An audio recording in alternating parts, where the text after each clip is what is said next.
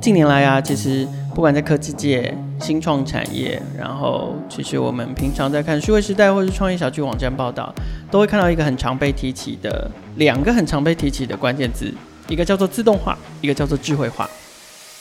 自动化跟智慧化可以提高效率，可以减少成本。那呃，尤其在提供数位科技的公司，其实对此都非常的关注。尤其我们强调数位转型，所以这两个关键字应该是大家趋之若鹜的。在这些自动化工具的背后，就如同所有需要二十四小时全天候待命的网站也好、软体也好、数位服务也好，背后其实都有所谓的维运工程师随时待命，以确保呃所有的服务运作正常。然后万一要是出现小 bug 的时候，可以在第一时间修复。可有趣的是，维运这些服务跟产品或软体平台的人。通常都需要五到六个工程师轮班待命哦，用用其实用大量的人力来换取了稳定。今天的创业新生代，我们请到了有助于改变这个状况的奔腾网络科技的营运长 Tom，他要来跟我们聊聊他们的创业故事，还有他们提供的服务。欢迎收听今天的创业新生代，带你听见创业新生代。我们今天创业新生代的现场邀请到的是奔腾网络的营运长 Tom，要来跟我们聊聊奔腾网络这家公司的服务，还有他们的专业。Tom 早安，早安，早安，Kyle 你好，各位创业新生代的听众朋友们，大家好，我是奔腾网络的营运长 Tom，今天很高兴有机会在这里跟大家分享奔腾网络科技的创业故事。OK，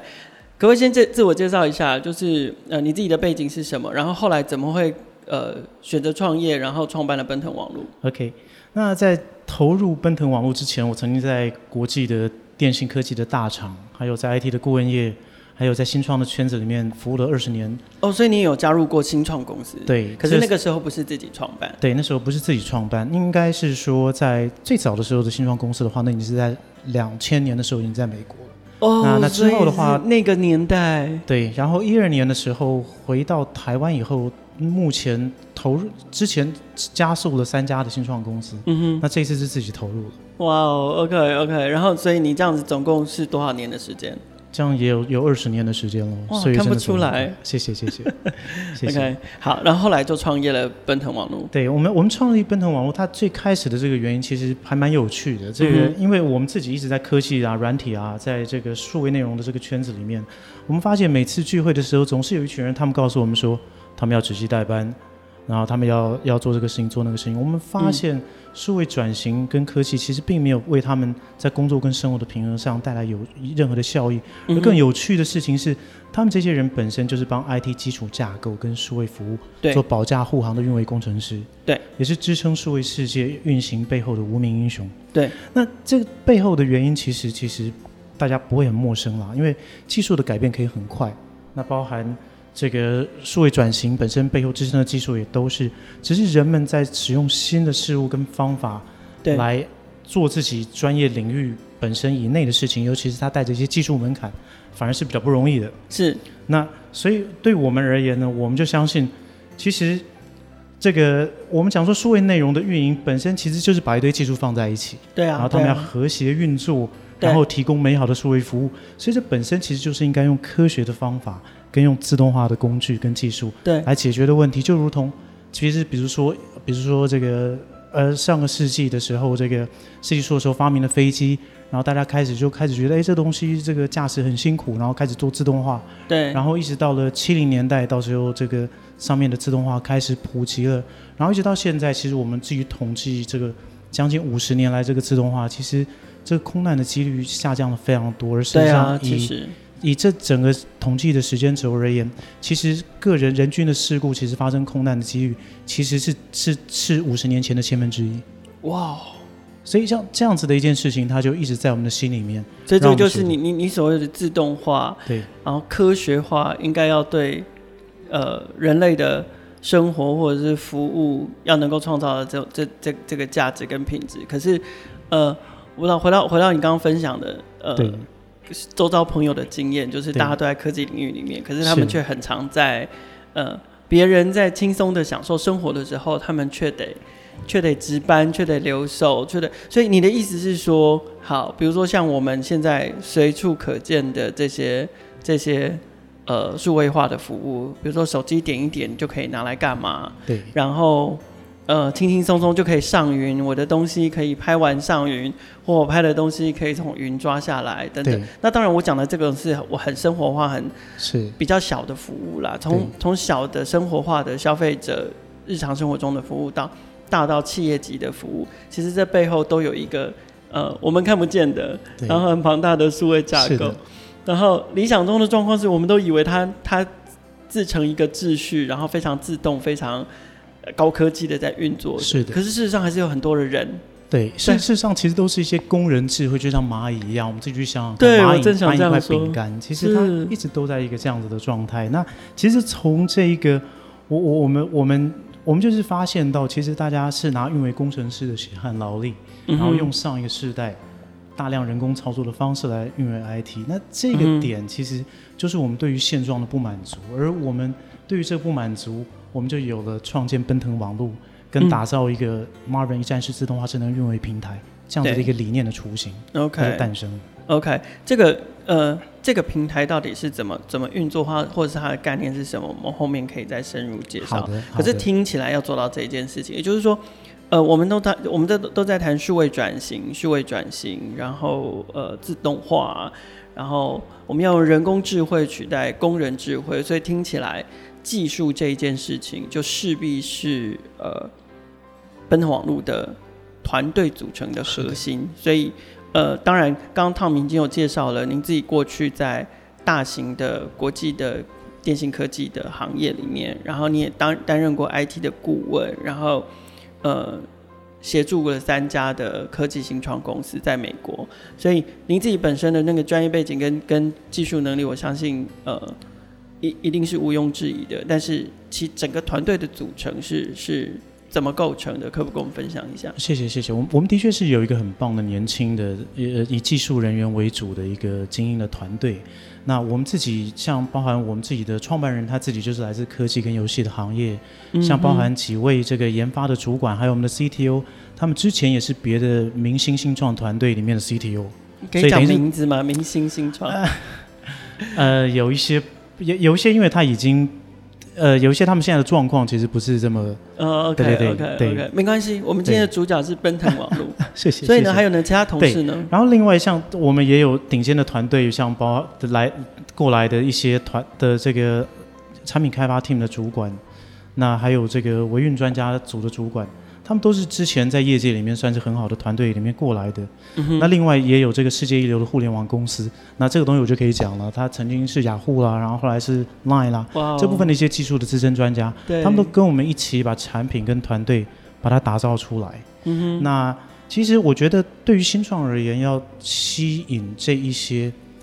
真的是行业里的精英过来，不是一件很容易的事情。对。那我们觉得我们自己很幸运是。我们在最开始的时候，因为有一个要颠覆一个不能满意的现状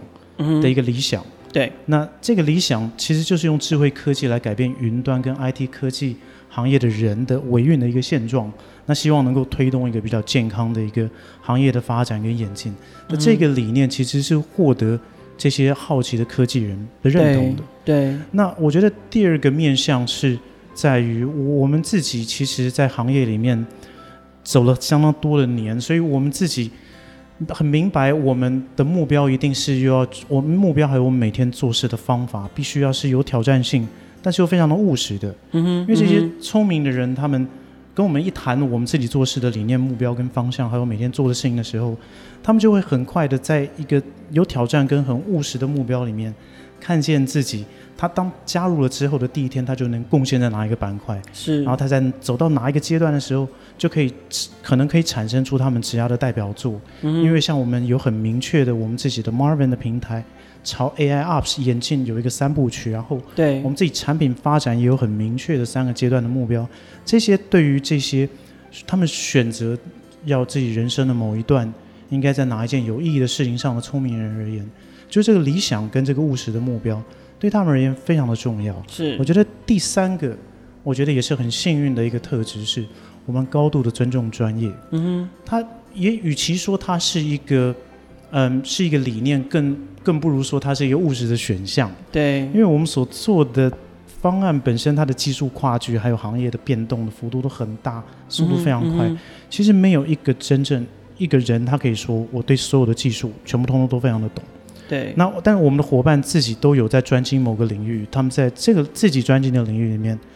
都算是行业这意义上的专家。他们到这个团队里面，他们可以在自己最专精的领域施展的开，因为大家必须要尊重他在这个地方他自己的专业，而这个特质也吸引许多的技术的好手过来一展长长才。Okay, 所以其实就是呃，你们是用专业的技术跟呃这个怎么讲深度的钻研，然后再加上我觉得你们在尝试要提出来的这个解决方案，其实也是解决你们的伙伴们自己。过去深受其害的那种，不管是爆肝也好，长期待命也好，或者是过度过度人工的科技业、科技维运这件事情也好，是就是说，是你们既你你们既强调他的专精跟专业，然后同时又是解决他们自己当年深受其害、过去深受其害的的问题跟痛点，就用这样的角度去。去吸引跟号召这么多技术好手加入的原因。是的，是的，而且他们其实用当用过去式来描述这样子的一个状况，其实是有一点点的这个，嗯，等于是有一点点过度乐观，因为我们自己发现，其实现在许多的企业也都还是这样，甚至包含一些呃号称科本身其实真的是科技行业啦，它自己是游戏啦、直播啦、数字娱乐啊。然后像这样这样子的的的企业，或甚至某一些大家认为他们是云端的代为的这些公司，嗯哼，他们只要他们是科技公司，但一旦有了三五年以上的历史，对，他们就会第一个面对新旧世代基础架构、技术方案并存；第二个，他们只要就是新系统旧系统，对对对，然后新系统过了一阵子又变成旧系统，对对对，再加一个系统，exactly 对。然后当他们跨国跨洲际之后，本身又牵涉地端云端，对，这个一维运之后。对他而言，就是七乘二十四小时都不用关了，因为他有跨不同的国家，有不同的时差。对啊，对啊。那就是跨每个专案都要有六七个人去分三班来轮，然后要要要轮什么？他们他们要轮班，要去看这个每一个不同的监控跟每一个管理的工具，看确定目前在每个地方、嗯、每一家厂商的方案。然后地端的、云端的、新的、旧的，所以你会看到这些维运人员，就是前面打开一大堆的 console，然后还有一个很大的一个监控的板在，在在比较有点遥远的前方，一定是用四 K 或八 K 的解析度，然后来播放。然后他们就是一直在盯着这些东西。要有，然后比如说以游戏来说，伺服器不能挂，这样。伺服器不仅不能挂，而且这个服务的效能不能低，因为一低人家就跑去别家服务。对。然后或是客户就在帖上就会说一些难听话。对，那一有抱怨，客户不满意，就跑掉。那他本来想要再多买一些东西，就就不买了，嗯、所以它会造成损失客流，失对氪金。哦，用 所以用这个概念就很好理解，为什么需要有背后有一群人在那边二十四小七乘二十四的 on call，因为呃，就就像就像刚刚他们分享的，很多服务现在也都已经跨国、跨州了，是的，所以呃。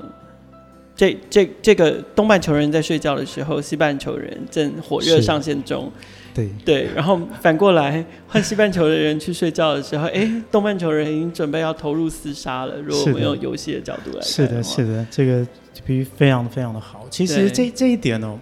其实我也不希望把自己讲的像罗宾汉一样，我们就是看到那一群人被欺压的人，然后要解救他们。被欺压，因为我我我 我觉得这是时代演进没有办法，就是说当当网络网络形成了一个，它就是全年无休的服务，这是第一个。然后新旧系统的交替，说真的也是没有办法，因为确实科技就是日新月异。是的，对。那你你为了要提供对于呃对于品牌或者是对于科技大厂来说，我为了要提供更好的服务，我就是要一直。一直更新最新的系统嘛？可是旧的系统它又不是说过说停就停。对，怎么可能？对啊，它它还是需要衔接，它还是需要渐渐呃渐进式的厨艺等等的状况。所以是的，所以反而它就变成了过去是资产，可是它同时也变成了负担，这样。是的，这是非常好的一个一个一个比喻。嗯，那像我们刚才所提到这个面向的问题，它其实。可以从两个或者三个不同的视角来剖析一下我们刚刚所说这个现象。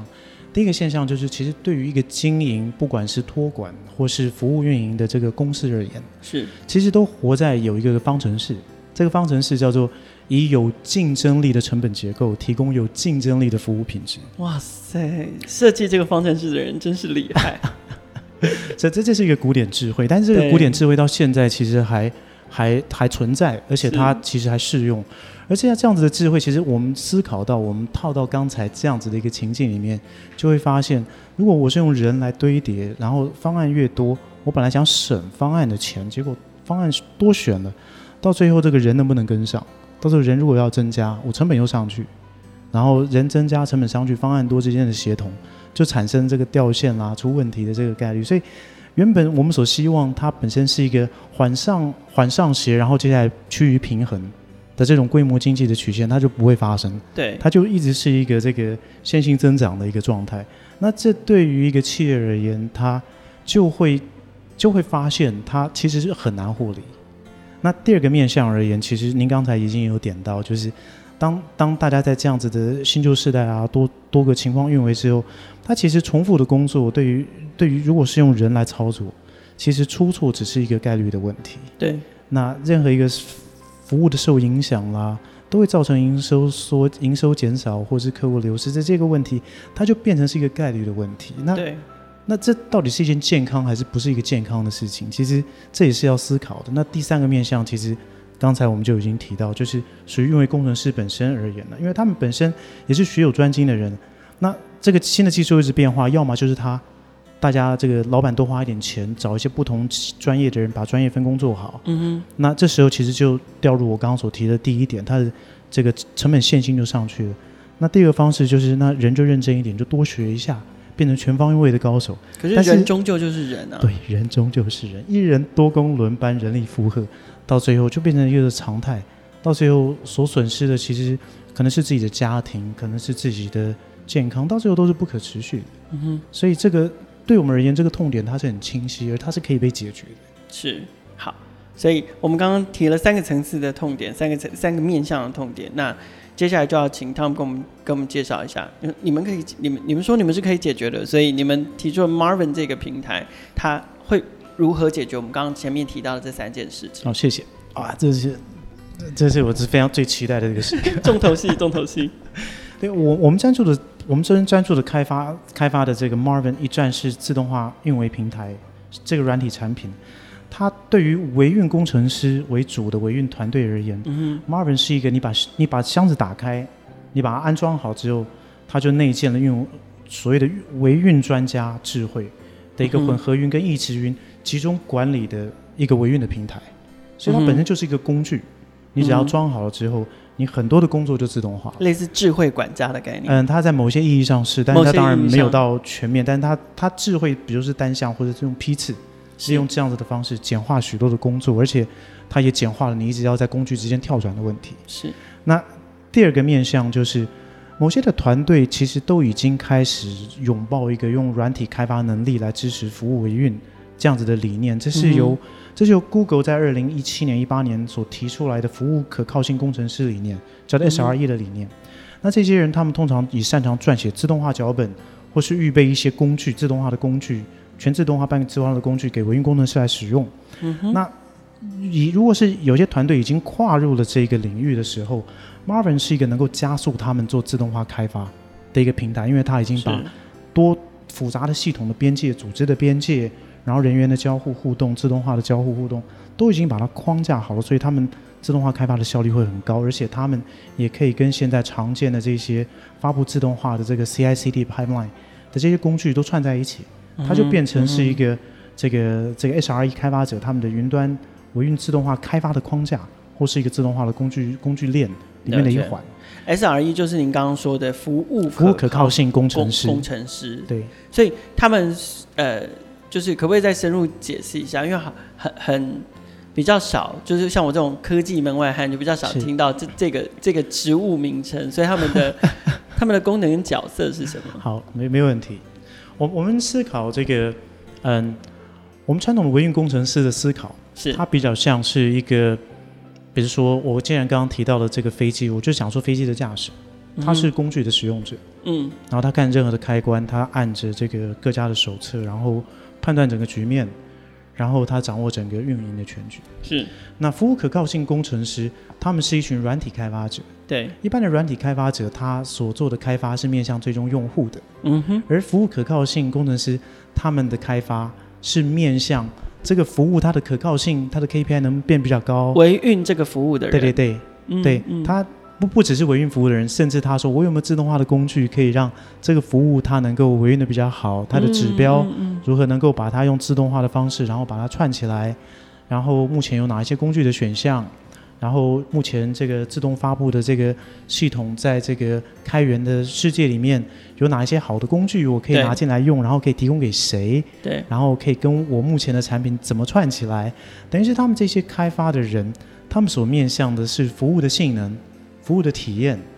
然后还有这个维运工程师到最后能够做的产出的最终的结果，所以这也是你们想做的事情，只是你们把它自动化了。呃，可以这么说。另外一方面，我们也为这样子的专业的人提供了一个非常好的绝佳的开发的环境跟工具，呃、让他们做做做这个一分的事情，就有原来如果没有 Marvin 要要做三分力的结果。是是是，哇，OK OK，所以你们服务的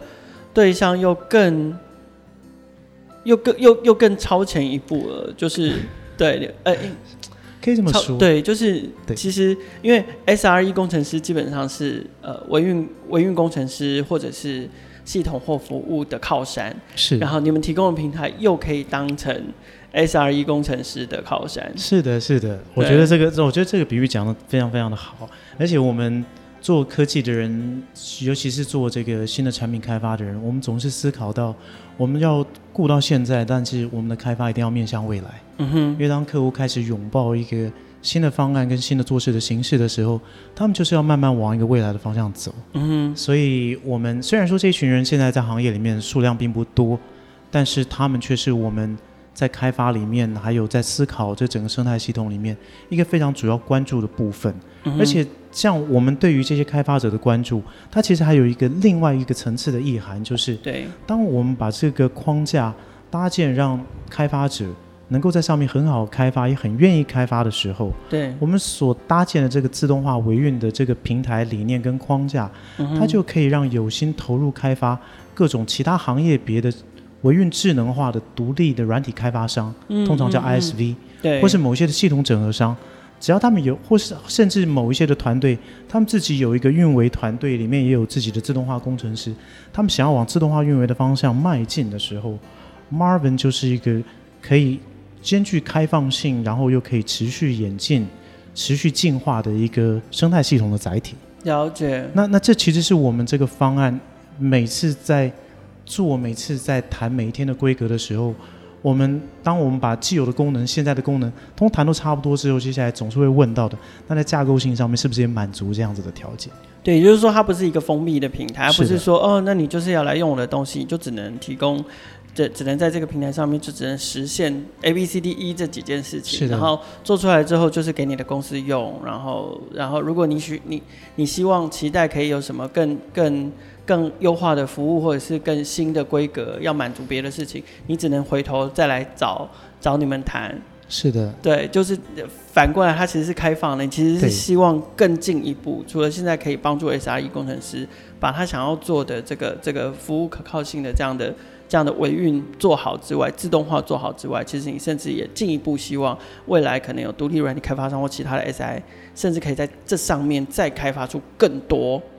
更多可以做好自动化维运的的其他的服务，是的，是的，wow, 是的，是的，甚至有这可能性非常大。这这，我觉得它不仅仅是一个可能性非常大的事情，而且它对我们而言也是一一直是我们自己策略上面一个规划的一个目标。嗯、因为从大概半年以前，我们就遇到一些做一些做 AI 啦、机器学习这方面的工具链的一些厂商，回过头来。问我们说，或甚至说做智慧制造的厂商，是他们在问我们说，我们的平台是不是已经具备一个框架，让他们在上面继续再开发？嗯，因为对他们而言，他们他们所做的一些科技，通常就是就是服务性质的。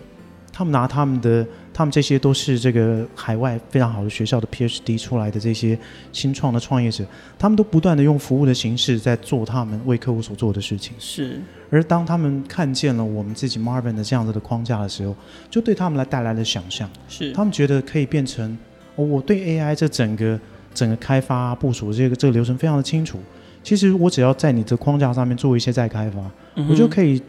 出现这个 AI Ops for AI。那如果我比如说我在这个智慧制造 IoT 的这个领域里面，我本身有许多这相方面的专业跟知识跟开发服务的话，我其实可以着床在你们 Marvin 这样子的框架上面。嗯，我其实是有办法打造出这个这个 AI Ops for IoT。那它本身有一部分是我我的技术、我的方案、我的我的知识，但是它底层本身是由 Marvin 嗯来支撑。嗯、那像这样子的邀约，其实从半年前到到现在都一直有。嗯、那对我们而言，我们本身对于这件事情有非常清晰的视角，而且我们也知道，我们还是需要再往前走一走几步，然后把一些根基跟开放性做得更稳定。之后，我觉得那就是。就是邀请这些伙伴们一起进来，一起努力，一起成功的时刻。了解。嗯、那我们综合整理一下，就是说整体整体来说，我们可以带给客户在 Marvin 这个平台上面，大概可以可以产生哪一些效益？OK，好好好，可以没有问题。这个很重要。第一的话，其实我们 Marvin 只谈到的就是用自动化来带来更好的生产力，嗯、它可以。可以为团队带来有竞争力的维运成本，就是我刚刚最开始提到的那方程式。嗯、对对，这个对老板们都非常非常重要。虽然有竞争力这四个字听起来非常的悬，但大家都知道是什么意思。对对对对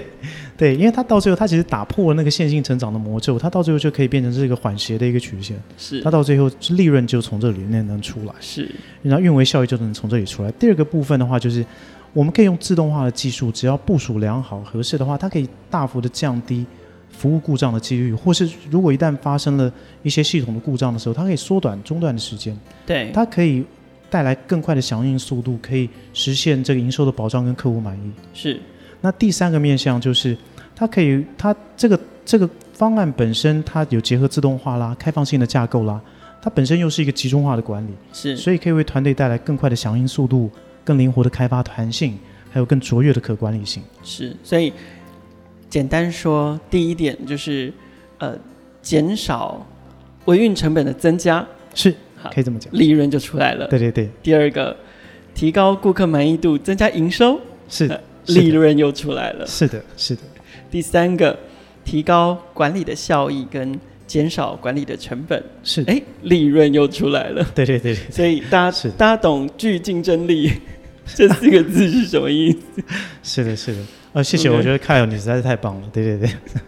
好，那你们主要客户会是谁啊？就是呃，什么样的什么样类型的客户？比如说非常非常非常传产吗？还是他已经开始，比如说数已经开始接触数位转型了吗？还是数位转型跨一半吗？还是还是说他可能数位化已经比较成熟？就是这是一一个面向去讨论客户。另外一个面向是，那有没有什么有有限制什么产业吗？可不可以请 Tom 跟我们聊一下？看，非常好的问题哦。我觉得那个第一个问题就是，我们既然做要做到了自动化，然后我们要管的是各种比较现代的这个科技的这个这个方案，所以我们的客户本身要具备一定程度的这个数位科技的依存性跟成熟度。那另外，他们在云端基础架构。还有还有地端基础架构这些这些维运的复杂度也需要具备一定的程度的复杂的这一类的数位服务，或是、嗯、或是数位科技的客户，他们会是比较适合的。那他如果太太过的传产，那对我们而言，我们我们之上的跨距会太大。那如果说它本身就是单一的用一家的这个公有云的服务的话，它本身的情境也是相对的单一的。对对，所以所以像像这两类就又又都不是我们的客户。那在产业的别的话。所以广义的数数位娱乐服务业，比如说国内外的游戏业啦、直播啦，嗯、那尤其当他们跨区了之后，那像这一类就就会是我们很好的客户。另外一类的话，就是混合云的 IT 托管代为运的公司。那这一类的公司很多，它其实是在电信体系里面，对，也有一些是在云端服务的商、云端服务的代理商，他们自己还有一些 SI，他们都为客户做这个做托管的服务。那我们当然也有在对二零一二一年的展望。也是希望提供满足更多其他行业类别的一些自动化维运需求的软体方案了，希望能够加惠更多的客户、通路商还有软体开发生态圈的伙伴。嗯、那在区域性这部分，我觉得还是要提一下，就是对，因为疫情的关系，我们目前是以服务台湾跟跟东亚这边的客户为主。嗯嗯嗯、那 Marvin 本身它的语言资源的话，繁简中英跟日文。哦，四个都支援，包含服务的界面，包含它所有的这个历程的 log，然后包含它的自动化里面的这些条件，它本身都都有多语系的资源。对啊，但所以其实呃具有服务全球的能力，只是今年疫情的影响，对于那个客户的拓拓展跟跟联系会比较受到一些阻碍。是的，我们还是希望我们提提供的这个客户，如果他们选择了我们的方案，我们希望把他们服务好。这个比较重要。而五 G 的，我我多问一题哦，就是说，五 G 时代来临，对你们来讲，应该应该也别具重要性。因为刚刚 Tom 有提到，就是说，其实你们的客户需要具有一定程度的云端的架构之外，其实还要有维运的复杂度。是。那我相信进到五 G 时代之后，呃。就是电信商提供的服务跟云端服务商提供服务又会有相互交成。我那那天听我们顾问讲，你现在有 cloud computing，然后过去我们谈 edge computing，然后现在又多了一个 fog computing。哦，fog computing，对。就是对，在 Edge 这一点，对，从从端到 Fog 到 Cloud，然后就这样交交错的服务提供来来回回。是的，其实这个对你们来说也会是你们想要服务跟跟协助的对象。我觉得这些可能性它都存在，因为它所带来的应云维运的挑战只是会越来越大。对，因为它最终所牵涉到的，像我我们比如说我们谈基础建设的架构，叫 IT infrastructure。它本身里面的层次变多了，对啊，它的角色变多了，然后最终其实接入的这个最最终端设备，或那在 IoT 叫 endpoint，像这些终端设备，它本身的的种类啊、形态啊、OS 啊、提供的服务啊、需要的服务级别，各方面的层次越来越多，所以从往这个领域下去，这个我们可以说它是一个很大的坑在那里。不管说在从治安的面向，从维运的面向，我我光想象它就是一个很复杂的网，因为是，因为你看这么光这么多的设备，然后再乘上乘以这么多不同的层次的运算类型，是。交乘下来就是，然后再加上机器跟机器之间也沟通哦，是的，所以这我觉得这已经是 A 乘 B 乘 C 一直。相互加加成下去的东西，它根本就复杂。对，而且它根本不是人能运维的东西。如果我们仔细思考这件事情，当我们已经决定用这个 IoT 的方式来，或是说在在这个，比如说两千零八年开始，大家就在讲 M to M，machine to machine。对。那像现在这个 IoT 啦，那这个各各种各样的这种穿戴式装置啦，或是这个各种各种在居家或是任何这种形式的服务。它其实是所带来的这个新的冲击，尤其在维运面、营运面的冲击。它如果你营运的好，你可以成为下一个 Google；如果你营运的不好，其实你你这个你如果还是赚，比如说三三毛、五毛的这种情况，然后客户一天到晚来投诉你那个免费送我的服务出这个问题、那个问题，然后又打了资安的漏洞，那类似这样，其实它的确对。于每一个。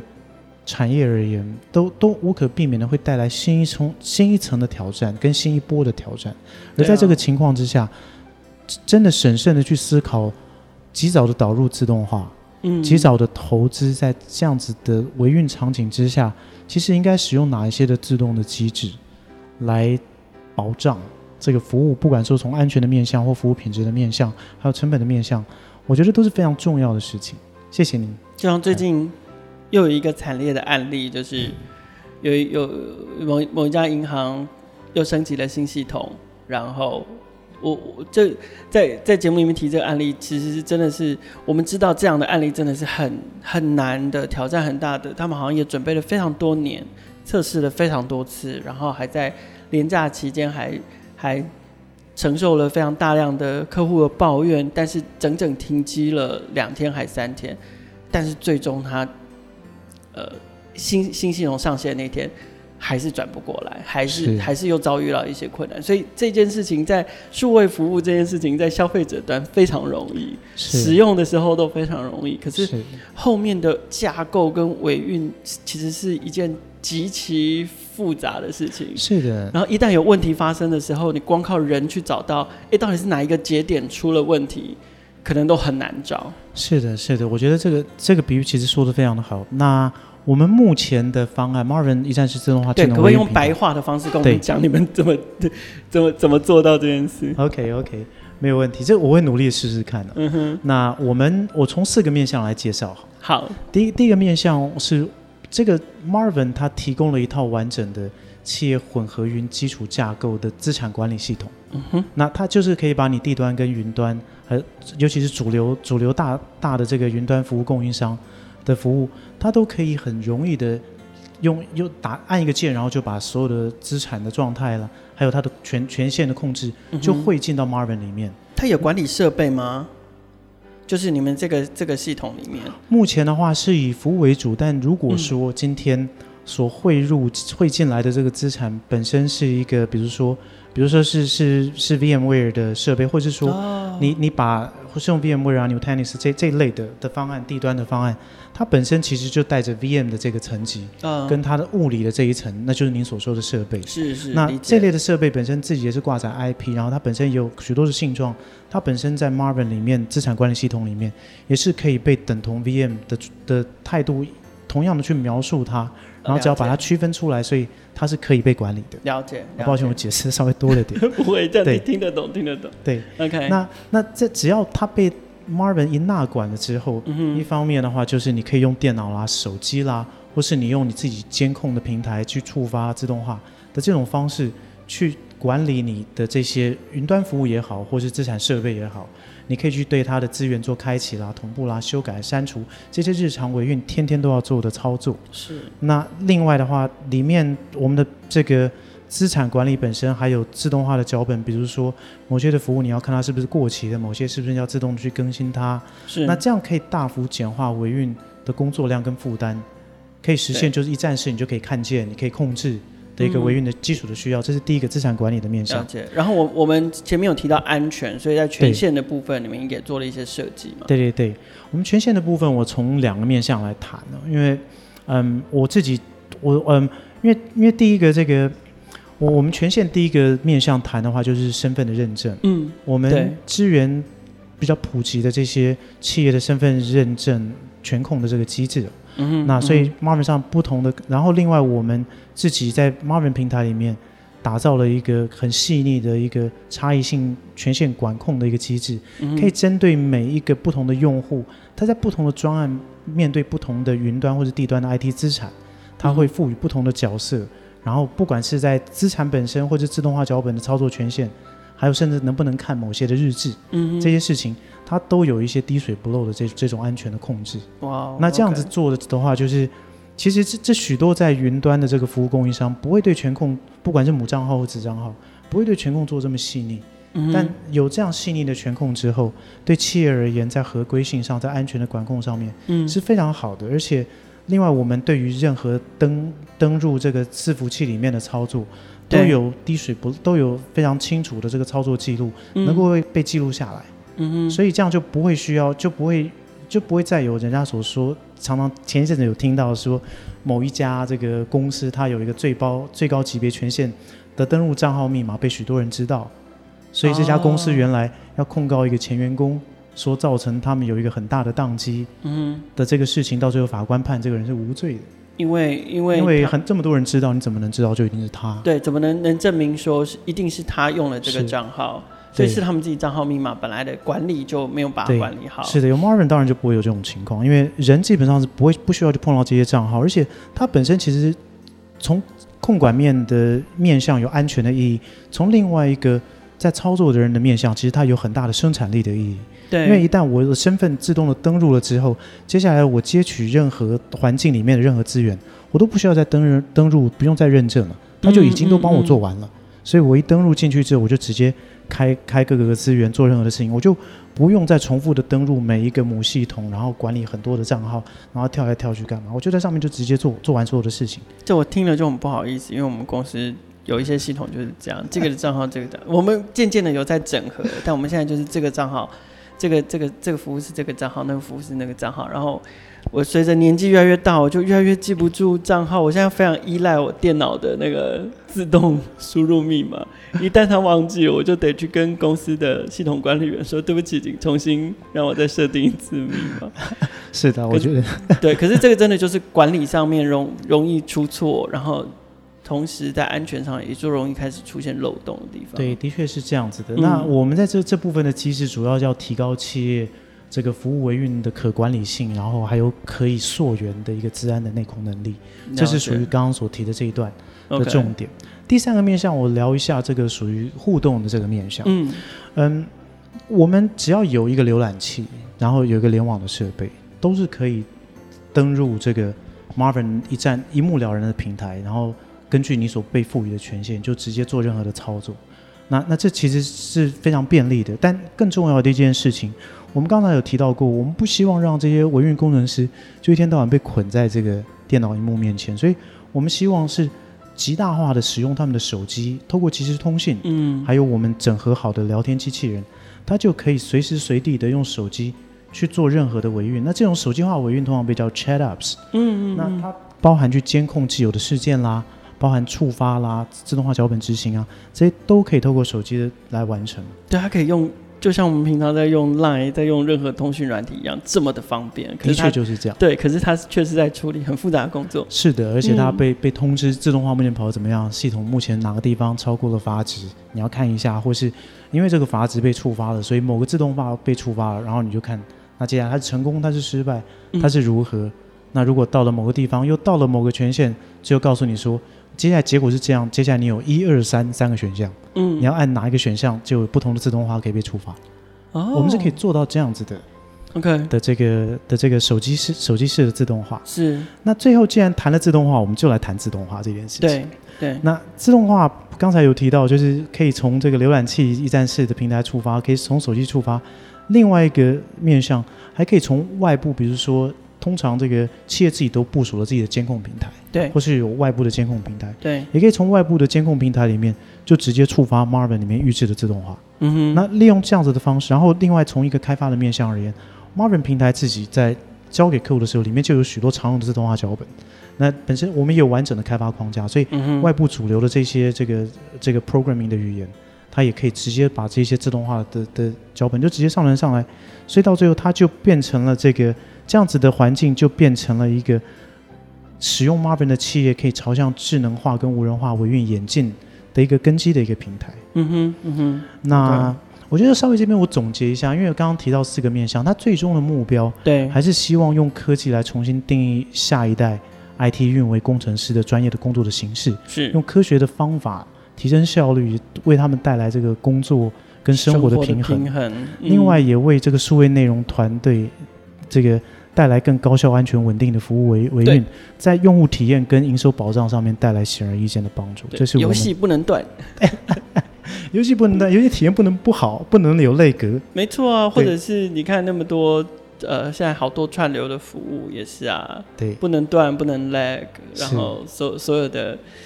就是确保提供给给可能最后最后最终端的用户就是一个。啊，这很正常啊，就是就就速度一直都这么快啊。对啊，对啊，对，就是非常理所当然的，没，要要不断的维持这种理所当然的感觉。哎，讲到这一点，我想到双十一又快到了。哦，对啊，对啊，这也是非常可怕。像呃，同样类似的案例嘛，发生在昨天嘛，因为呃，iPhone 十二开放预购，然后也是呃有某某一个电信公司也是。呃，抢先开跑，抢先开放预购，可是十分钟，好像十分钟就宕机吧？就是这，这就是 至少他撑了十分钟。对对，其实都都都都不是为了要抱怨，就是节目提这些案例都不是为了抱怨，是真的觉得啊，好辛苦哦。就是我是我们平常作为一个消费者，使用起来这么理所当然的事情，其实在背后的挑战都还是不容易。是的，是的，是的，啊、我觉得这个真的是这样。你们跟云之间的关系应该非常的深哈，是非常非常的密切，因为我们自己思考，Marvin 本身其实就是它本身结合了很多的云嘛，所以它就是一个云的技术生态里面的一个整合者，然后把这个整合的力量变成是最终的专业维运生产力嘛。而且你们强调你们要服务的对象还有一定程度的复杂度的。嗯，因为我们自己留意到这个，其实真的真的每一家大的云的供应商都做得蛮好的，所以是把他们的工具用全用足了之后，其实如果他真的只用一家。嗯，有的时候我们就告诉他说：“哦，你现在所遇到的情况，其实你只要怎么样、怎样、怎样配置，其实就好了。对，你也真的不需要用到 Marvin。对，除非说你要考虑到用到下一家，那到时候变复杂了。对，因为因为这个，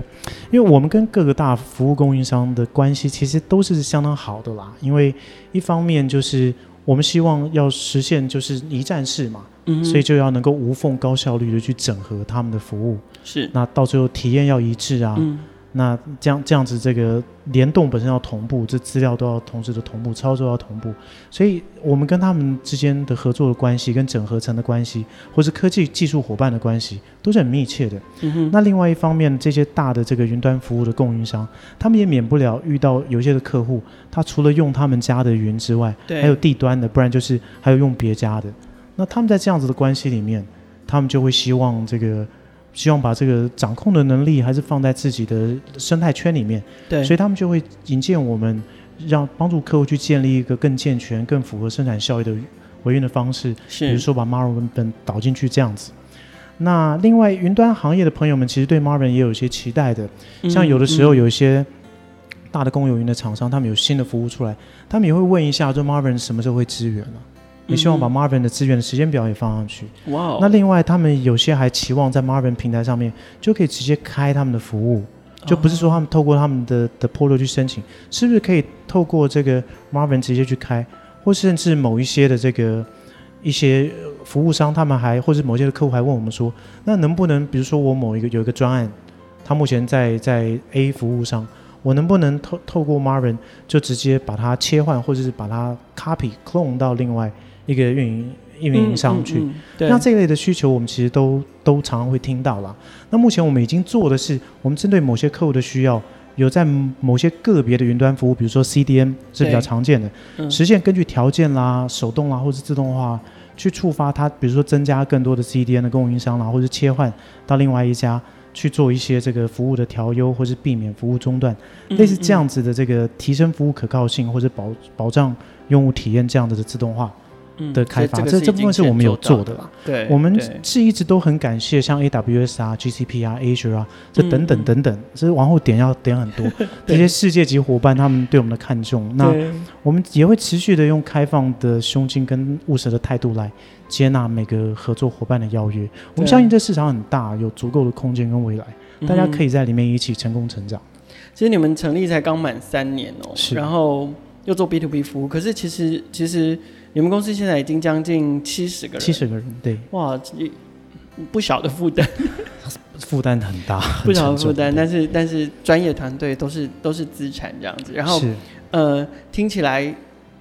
跟各个的不同，刚刚 Tom 有提到说，像 AWS、GCP、Azure 这些世界级伙伴都有所合作，是的，对，然后呢，同时你们的客户其实也非常积极的，呃。把他们的需求反向的如雪片般飞来，一直跟你们开说，哎，有 有新的期望啊，所以这个部分可不可以跟我们聊聊你们自己之后未来的发展的方向？我、嗯、没有问题啊，这个的的确是这样子。我们嗯，每天其实都有不同的合作伙伴或是客户提一些新的想法。嗯，那呃，这对我们而言，所以我们每个礼拜其实都会针对这些东西做一次的核心的成员做一次的。检讨、反省，或是重新的去再思考一下，嗯，哪些其实是对我们前行的方向是有益处的，是哪一些可能是可以暂时思考，而哪一些要轻轻的放下，跟客户委婉的婉拒，嗯，因为客户能愿意跟我们提都是善意啊。那因为我们这个团队，他还我们奔腾网络的团队，还有我们目前的定位，我们终究。以一个新创来说，我们是算大；一个软体公司而言，我们真的是小的不能再小。嗯，我们是一个智力，而且我们希望要做的东西是要带着整个团队的 IT 维运，整个整个时代的 IT 维运要走向智能化、无人化维运的这样子的的一个软体公司。嗯哼，那我们会老，我们会明白，第一个，我们还是一个新创，这不仅是市场看待我们的现状，这就是一个现状。嗯、另外也会是这个名字也会让我们一直持守着一个创新进取的态度。嗯，但我们在对待自己的时候，我们认为我们自己是一个成熟的软体公司。对对，因为因为我们对客户的承诺本身不能因为新创的这个这个名牌，然后有任何的妥协，就，就不够专业，对，有任何的妥协。可是可是在维持技术的发展性跟前瞻性上面，你们觉得自己是新创，必须要一直不断的创新。是的，是的，而而且这个大的这些公有云的厂商也，这些人你看他们比我们强壮，他们也也这么努力，我们怎么能不一直往前努力？对。那我们目前 Marvin 一站式自动化智能维运平台啊，Marvin。其其实已经实现了一定程度的跨云端的维运的自动化。嗯，那其实只要客户采用了我们的方案，已经可以立刻的简化他们的维运工作，提高效率啦、生产力啊这些。那它本身如果客户自己是喜欢开发的，其实已经具备足够的开放性，开放性让这些开发的人一起来协作、一起开创，一直朝他们自己要的方向去走。这这些目标我们其实都都基本的是达到的。那接下来，我们其实会遇到一些客户，就直接挑战我们说：“你们说你们是 AI Ops 平台，嗯，那你的 AI Ops AI 在哪里？”嗯哼。那像类似这样子的答案，对我们而言，说是与不是这个问题，我们总会跟他们说：“这个答案，我们是我们是是 AI Ops Ready，但是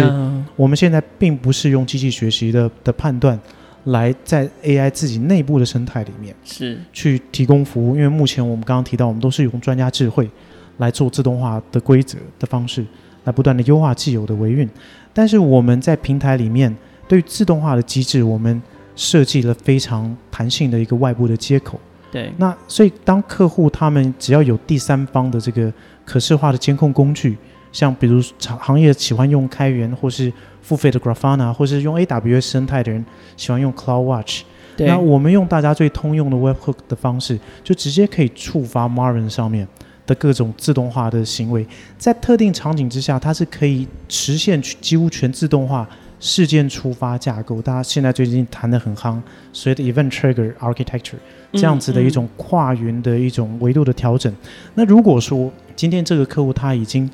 投资 Splunk，像这个已经号称是具备了这个 AI Ops 分析能力的平台，那你还没有办法实现，通常原厂会跟你说，是因为你没有用好。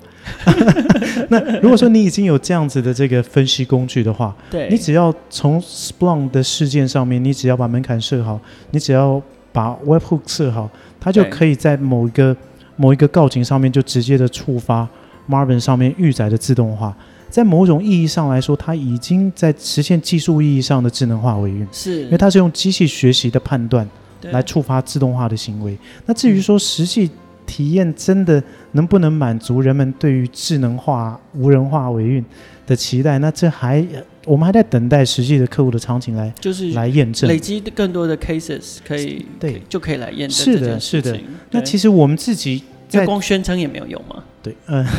我其实 Splunk 本身它只是具备这样的条件了，但真的要把像还有它的几个这个协力的厂商，像 New Relic 这些，那但是要真的要做到真的实现到这个 AI Ops 这样子的的预判的能力本身这么美好，其实呃是需要一个历程。然后的确在某一些特殊的个案上面，他们常常讲的一些这个 reference case 上面，的确都实现了比较好的一些成果。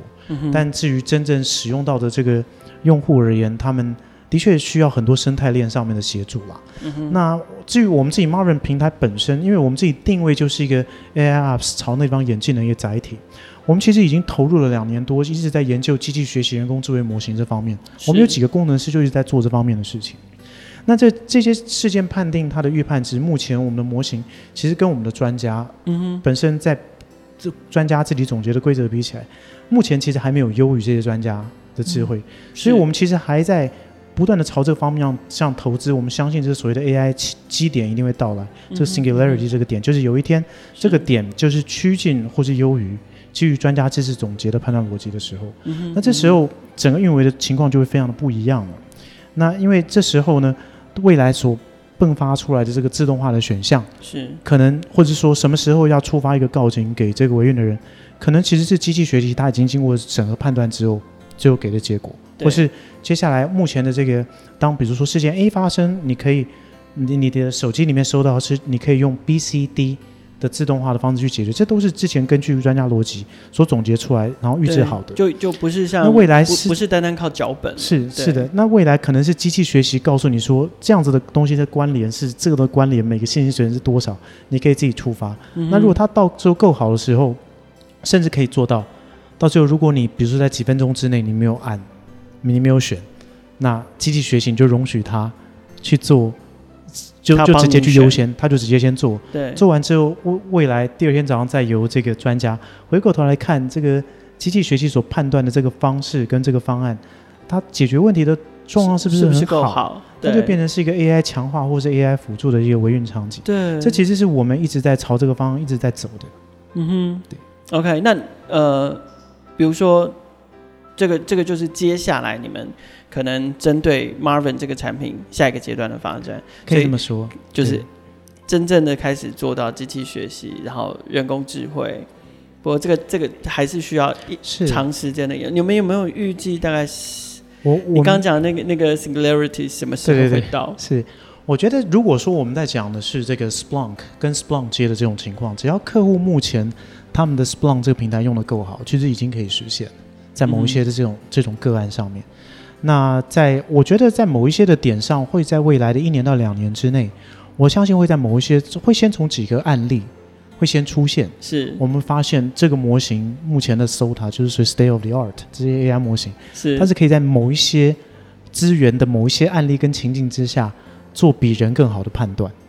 那这时候我们就可以开始把这些模模块一块一块的放出去，然后让客户开始使用。我我个人认为这个事情，它到最后要像航空业，到最后走向到最后可以开始真的宣称是有比较好，在某一些功能上面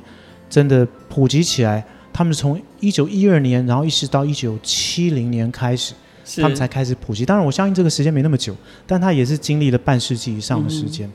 然后一直到到一九七零年代，然后到最后一直到两千年多之后。大家才开始这个，几乎人的干预只有起降的时候需要，其他的时候都一般而言都不太需要去碰。那像这个情况，它本身又走了快三十年，嗯，所以我我我个人不认为我们需要走那么长的时间，但它绝对是一个持续积累然后迭代完善的过程。而我们认为我们的团队，他他。我们不会把自己这整个使命都放在我们自己团队的里面，是我们对自己有要求，但是我们是广纳的开放这些生态系里面的伙伴，大家一起来做。那当然，我们如果自己内部不投资这样子的技术方法跟资源的话，我们就不知道到时候协同的开发者会遇到的坑，嗯、所以我们会持续的，我们不会犹豫的继续在这方面一直投资，继续开发。到时候只是这个 singularity 会发生在我们自己团队里面，还是我们协力的团队里面，我们不知道。但是只要它发生了，人类就赢了。今天非常感谢奔腾网络的营运长 Tom 来跟我们分享了在数位服务背后的，让我们看见这个营运后台哦，到底呃营运的工作有多么的复杂，还有多么的艰辛。当然，透过自动化跟智慧化，我们也看见未来我们要降低维运成本，提高顾客满意跟营收。以及提升管理效能的可能。如果你对奔腾网络的 Marvin 平台有兴趣，可以在创业小聚的网站找到更深入的文字报道。创业新生代的节目每周都会固定更新，并且在 KKBOX、First Story、SoundOn、Spotify、Apple Podcast 跟 Google Podcast 上面播出。欢迎不同平台上面的听众朋友订阅跟分享我们的节目，和创业小聚一起共同关注创业新生代。